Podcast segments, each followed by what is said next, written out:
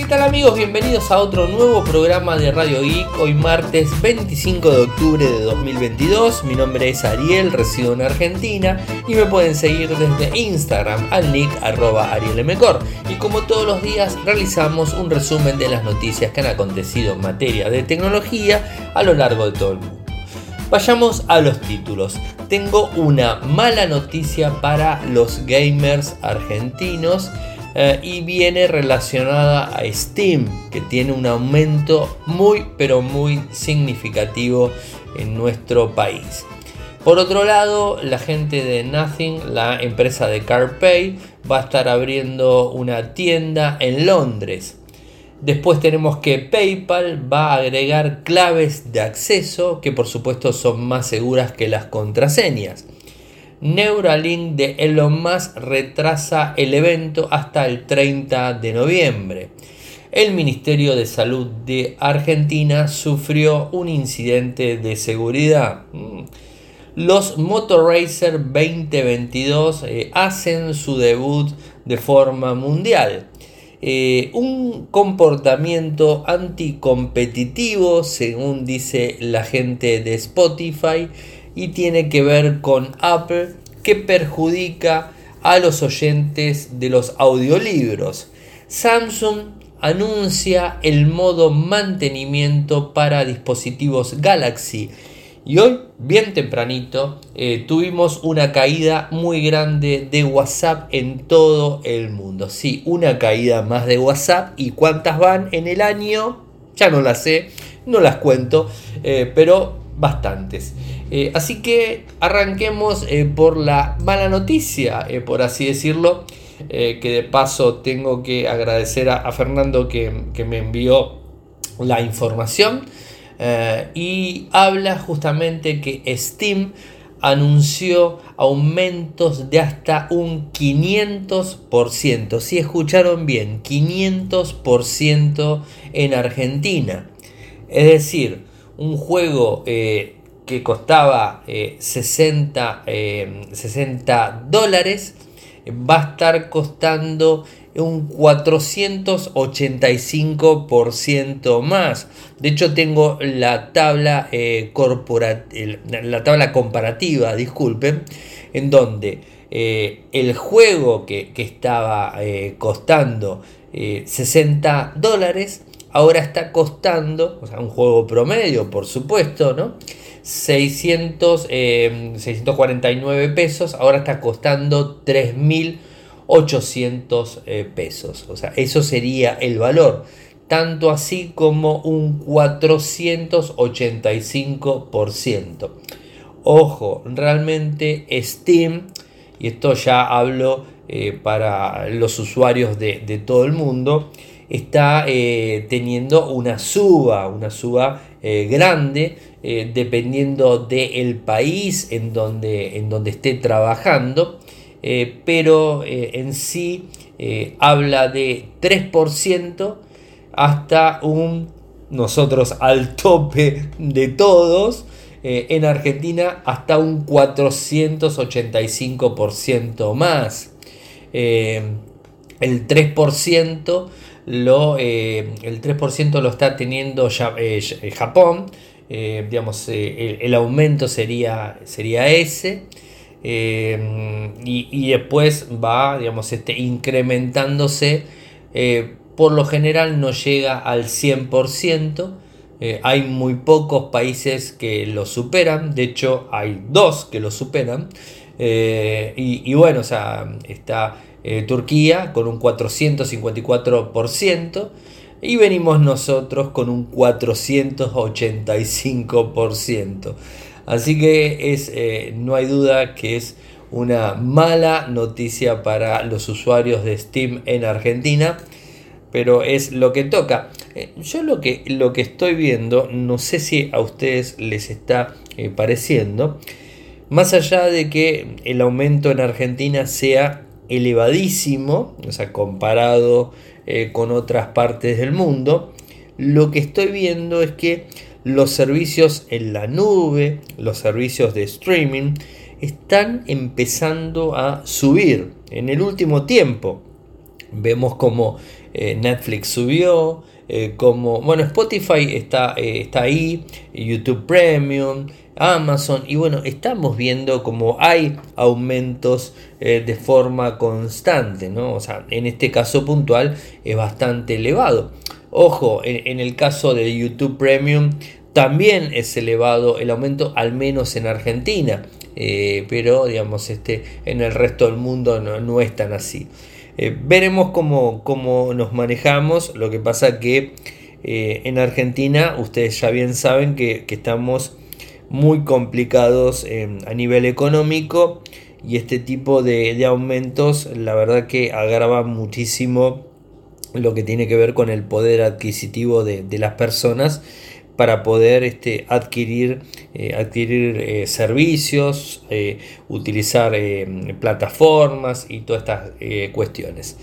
Veremos cómo, cómo va la historia y cómo va avanzando. Y una noticia que quizás mucho no, nos llame la atención, pero es la primer movida que está haciendo esta empresa que tiene dos años. ¿Se acuerdan cuando CarPay salió de, de OnePlus y puso su propia empresa Nothing y lanzó los auriculares? Después lanzó el Nothing Phone 1 eh, y ahora el Air 1, el Air Stick sería el próximo. Eh, y al parecer está abriendo una, tienda, un store, eh, en Fort Peter Street, en el barrio de Soho de Londres. Que ese barrio está más que nada orientado a la moda. Es un barrio muy costoso. el local no es extremadamente grande y además convengamos que tiene tres productos para mostrar, mucho más que eso no tiene. Eh, pero ya tiene su, primer local eh, en el mundo eh, y bueno, va avanzando y haciendo de, todo el merchandising porque inclusive las personas que vayan a comprar van a poder este, adquirir merchandising y todo ese tipo de, cuestiones. A mí lo que no me, no me terminó de cerrar muy bien de la estrategia de, de Nothing tiene que ver con esto de eh, no hacer que su Nothing Phone 1 eh, sea distribuido a lo largo de todo el mundo y sino que esté muy orientado inclusive al Reino Unido. Fíjense que la presentación la hicieron en el Reino Unido. Así que bueno, eso tampoco me cerró mucho y ahora está abriendo su primer tienda en el lugar quizás quiere tener un nicho más, eh, más reducido eh, y, bueno, por supuesto no va a competir con las grandes marcas, mm, calculo que eso no lo va a hacer, quizás más adelante, ¿por qué no? Imagínense y recuerden si hace, no sé, 15 eh, años les hablábamos de Xiaomi o hace 10 años cuando empezó le hablábamos de Xiaomi y nadie la conocía y hoy por hoy es líder en venta en toda Europa. Eh, así que bueno, este, tampoco hay que tirar abajo una compañía porque no sabemos eh, cómo puede llegar a avanzar.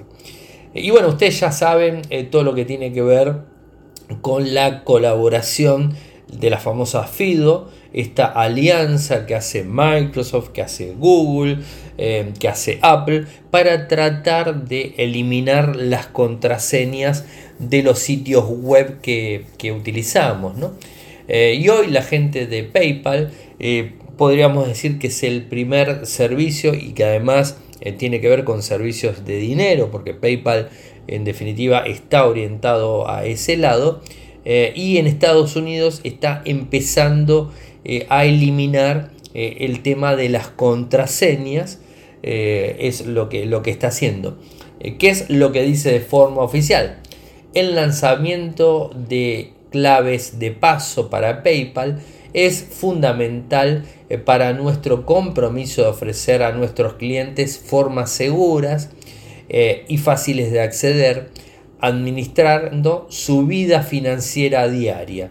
Nos complace brindarles a nuestros clientes una experiencia de pago más fluido, fluida que elimina los riesgos de credenciales débiles reutilizadas elimina la frustración de recordar una contraseña. Estamos haciendo que sea más fácil para los clientes comprar en línea. Así que esto es algo muy interesante eh, que se va a empezar a, utilizar eh, en principio con, iPhone, con iPad, con Mac, eh, utilizando el, lo que sería el Face ID, el Touch ID, ese tipo de, configuraciones para poder comenzar a, realizar compras desde este, este sentido. ¿no? La compañía dice que hizo realizar un estudio en donde encontró que el 44% de los consumidores abandonaron una compra en línea porque olvidaron una contraseña.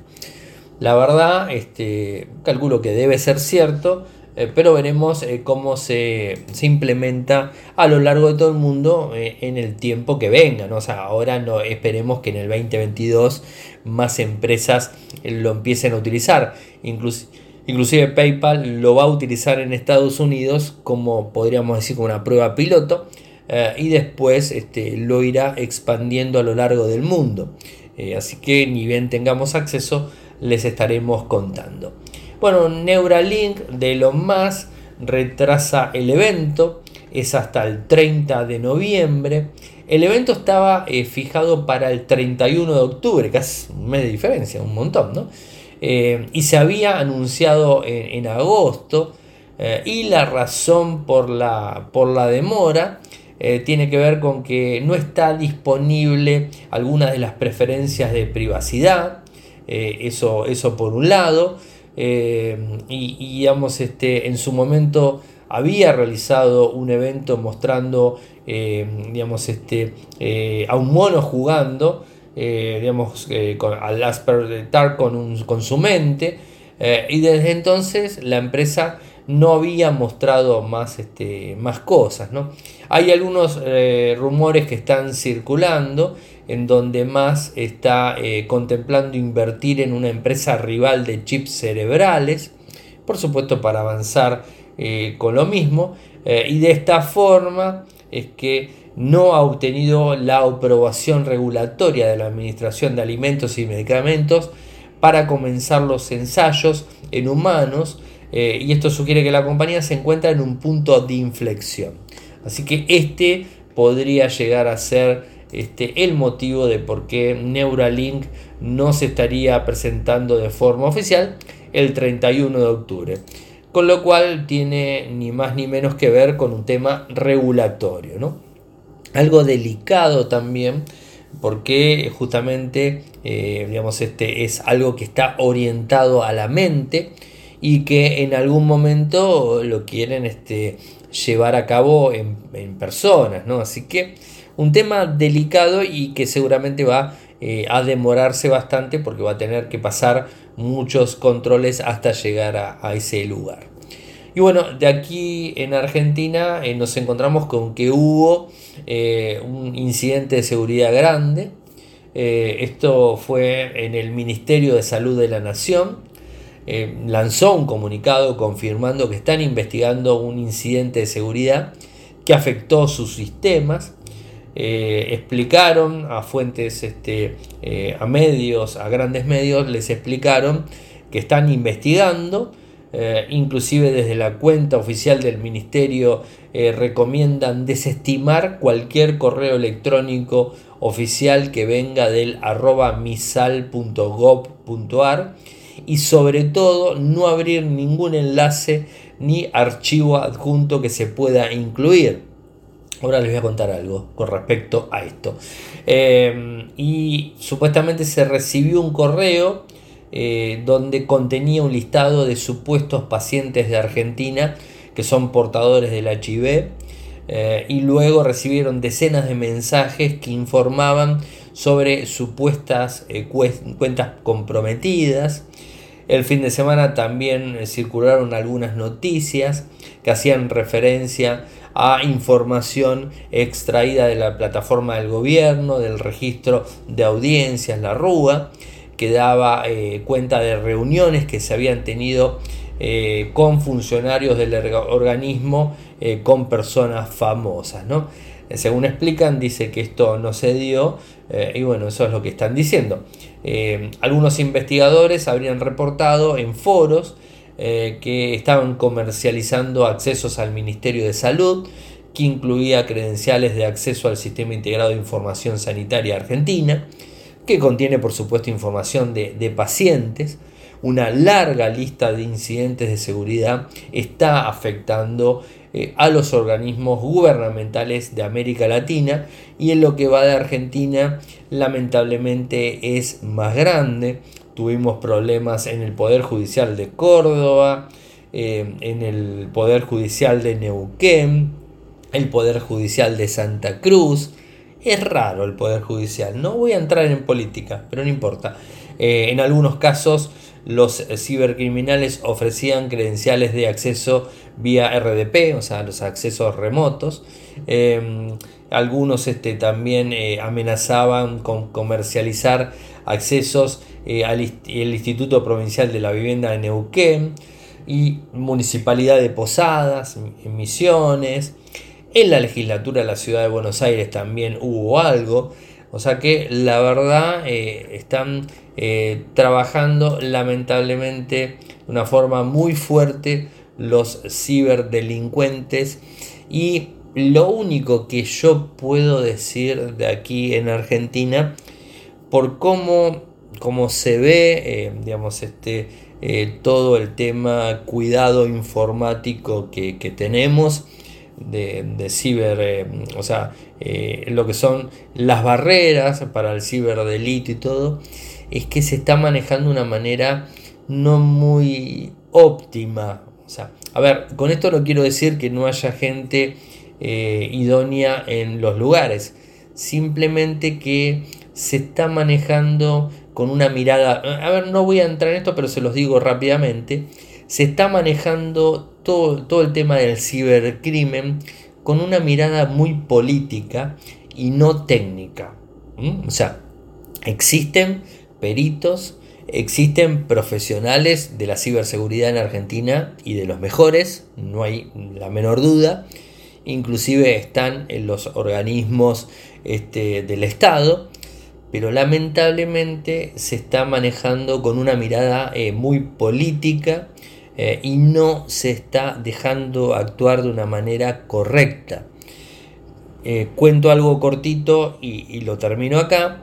Recuerden lo que sucedió con el atentado a la vicepresidente de la Argentina eh, en septiembre, creo que fue el primero de septiembre, septiembre si mal no recuerdo, en donde capturaron el, el, celular, un Samsung Galaxy A51, lo capturó la Policía Federal eh, y lo que hicieron peritar y lo que eh, realizaron es un borrado completo del equipo a fábrica, o sea, eliminaron toda la información.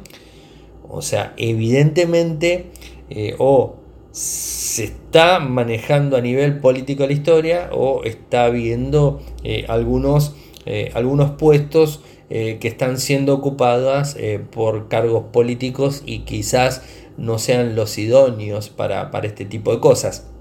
Inclusive más, se sabía eh, que ese celular podría haber sido desbloqueado perfectamente con la Policía eh, de Seguridad Aeroportuaria, la PCA, que tenían la última versión y que tenían la máxima experiencia para desbloquear un dispositivo y no, lo agarró la Policía Federal y borró absolutamente todo.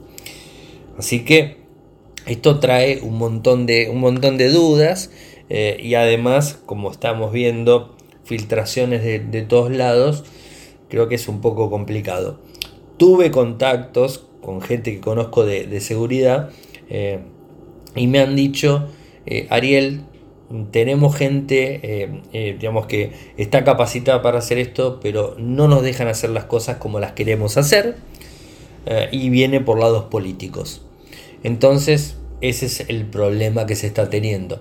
Es lamentable, pero es lo que sucede.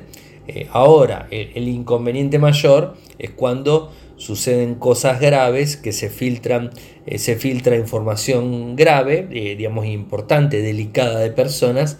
Y bueno, ahí estamos complicados porque el Estado tiene que garantizar la eh, seguridad de los datos que maneja.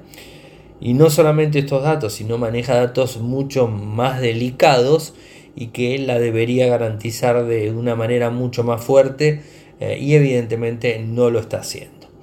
Pero bueno, como les dije, no quiero entrar en política, salgo del tema y me meto en algo tecnológico. Y tiene que ver con Motorola Racer 2022. Recuerdan que se lanzó eh, hace tres meses en China el Motor Racer 2022. Es un teléfono, digamos, este, muy potente que traía el chipset Snapdragon 8 Plus generación 1, era clamshell, o sea, con tapita.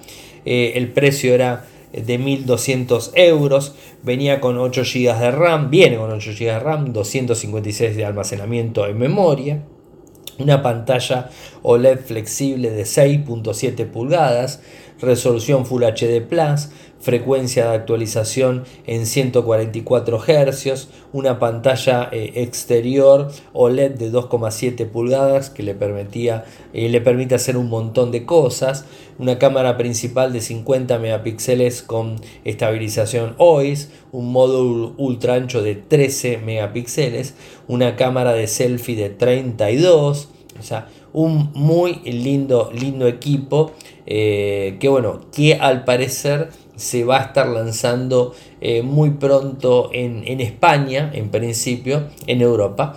Eh, va a tener parlantes estéreo, Dolby Atmos, SIM más ranura para una SIM física, clasificación IP52, batería de 3500 mAh, carga de 30 vatios, viene con Android 12 y interfase MIUX. Así que lo vamos a estar viendo eh, muy pronto, en principio, eh, en España. Así que eh, esto ya, ya, ya está ahí, está ahí dando vueltas. O sea, de hecho, el precio de venta es de 1.200 euros. Y una nota que publicó la gente de, de Spotify, que no sé si vieron que Spotify está empezando a incluir audiolibros, o sea, al menos en Argentina lo está ingresando bueno, está denunciando, les digo el título, el comportamiento anticompetitivo de Apple perjudica a todos, incluidos los oyentes de audiolibros, los editores y los autores. Eh, hay una dura eh, réplica o recriminación eh, a la gente de, de, Apple. El reciente lanzamiento de audiolibros de Spotify en Estados Unidos. A ver, yo acá en Argentina tengo también, así que no sé. Eh, es el ejemplo perfecto hasta dónde eh, llegará Apple para perjudicar a sus competidores. El flujo de compra de audiolibros que las reglas de Apple nos obligan a proporcionar a los consumidores hoy en día es demasiado complicado y confuso porque cambian las reglas arbitrariamente haciéndolas imposibles de interpretar. En pocas palabras, nos vemos obligados a hacer que los usuarios trabajen aún más para escuchar un audiolibro. Esto perjudica no solo a los consumidores, sino esta vez también a los autores, editores que ahora se encuentran bajo el control de Apple. Creemos que existe un enorme potencial para hacer creer el mercado de los audiolibros y hacer que los nuevos oyentes escuchen a más autores pero el flujo de compras al que nos hemos visto obligados está limitado artificialmente en ese crecimiento. Les voy a pasar el, enlace completo, que esto está publicado en el día de hoy, es de Spotify oficial e inclusive destacan un artículo del New York Times eh, en donde describe toda esta situación. Eh, les voy a pasar el enlace para que eh, lo puedan acceder y que lo puedan ver. ¿Se acuerdan que hace un tiempito yo les había contado que Samsung estaba trabajando en un modo mantenimiento? ¿Y para qué sirve en un smartphone el modo mantenimiento? Bueno, muy simple. Vos vas a, reparar un smartphone, eh, un smartphone Android eh, y más allá de que el problema puede ser la batería, o que puede ser la pantalla, o que puede ser el cargador, eh, digamos, la ficha de carga, eso se puede cambiar sin tener que probar el, teléfono, o sea, sin tener que desbloquearlo. Pero hay muchas este, operaciones de reparación que se necesita desbloquear el dispositivo. ¿Y qué sucede si yo le doy eh, al lugar donde lo reparo eh, la clave para que acceda a mi dispositivo? Bueno, tiene acceso a toda la información de mis cuentas, eh, a mis redes sociales, inclusive también puede tener acceso a mi WhatsApp, a mi Telegram, a mi número de teléfono, a mi SMS, tiene acceso a todo. Entonces lo que decidió hace un tiempito eh, la gente de, Samsung es poner este, este modo reparación. Y el modo reparación lo que hace es este, brindar no un bloqueo, sino eh, activar un usuario que no tiene permisos absolutamente a nada que sea eh, acceso a datos del usuario. Vendría a ser algo así como eh, cuando tenés una computadora y tenés un usuario que es el tuyo y un usuario que es el guest, o sea, es el invitado, y que no tiene acceso eh, a tu información, a tu información de, del perfil, eh, ni tampoco a las aplicaciones. Bueno, esto sería exactamente lo mismo.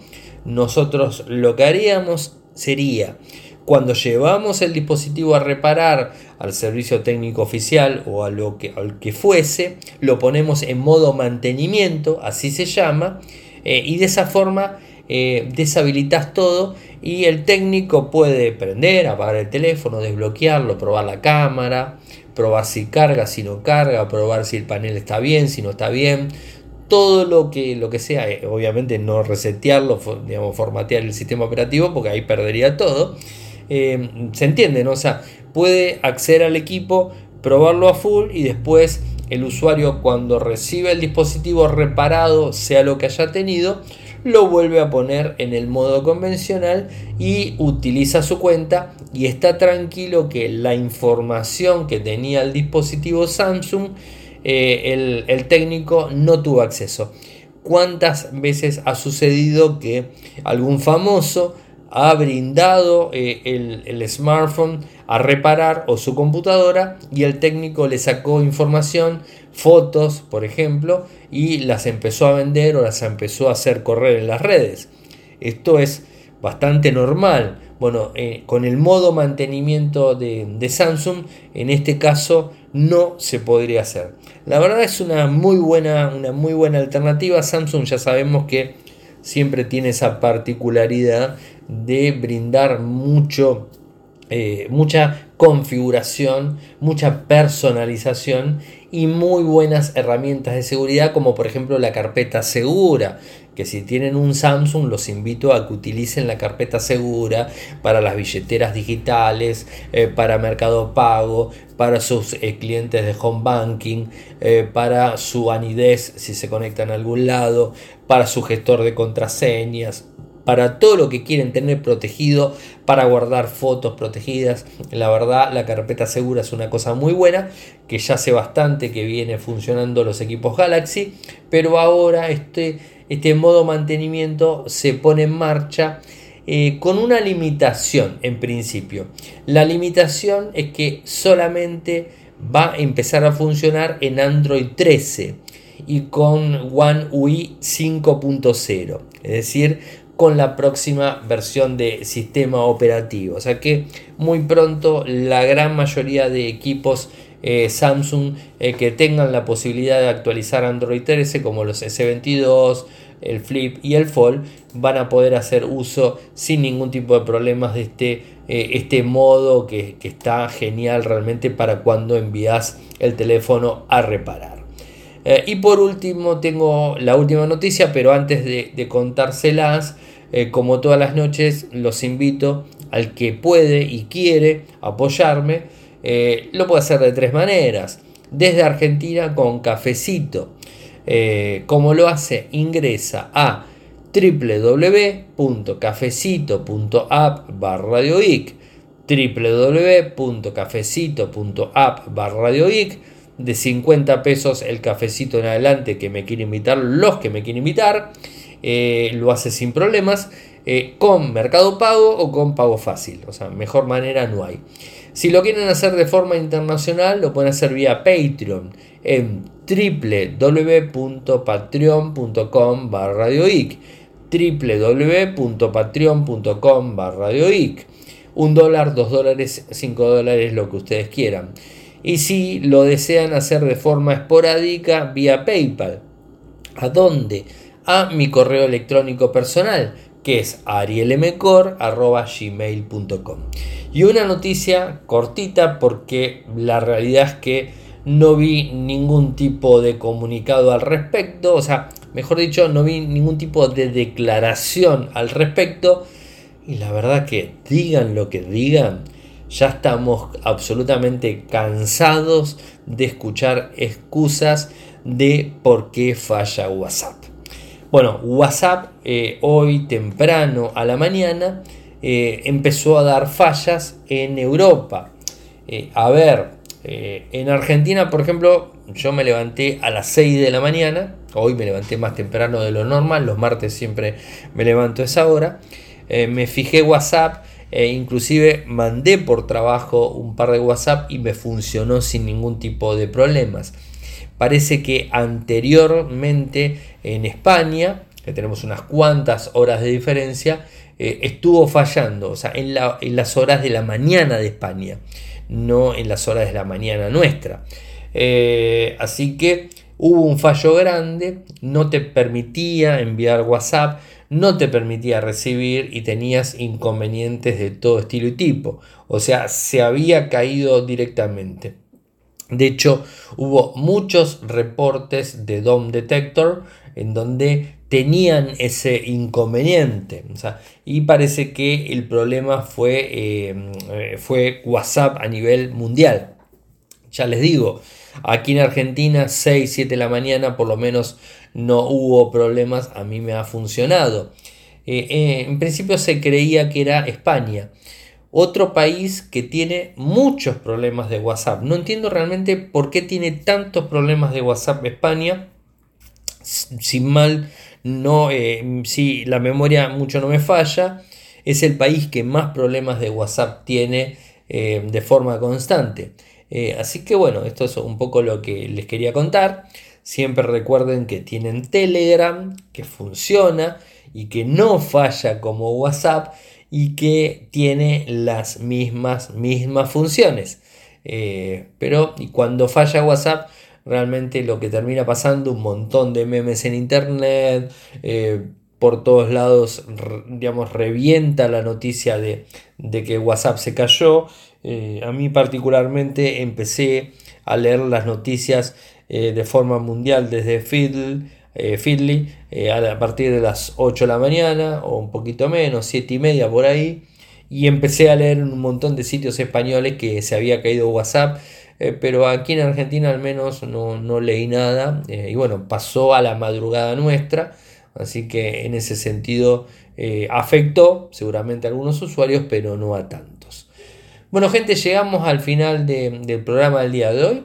Saben que pueden seguirme desde Twitter, mi nick arroba arielmecor, en Instagram arroba arielmecor, en Telegram nuestro canal Radio y Podcast, en nuestro canal de YouTube youtube.com barra infocertec, nuestro sitio web en Argentina infocertec.com.ar, en Latinoamérica infocertecla.com. Muchas gracias por escucharme y será hasta mañana. Chau chau.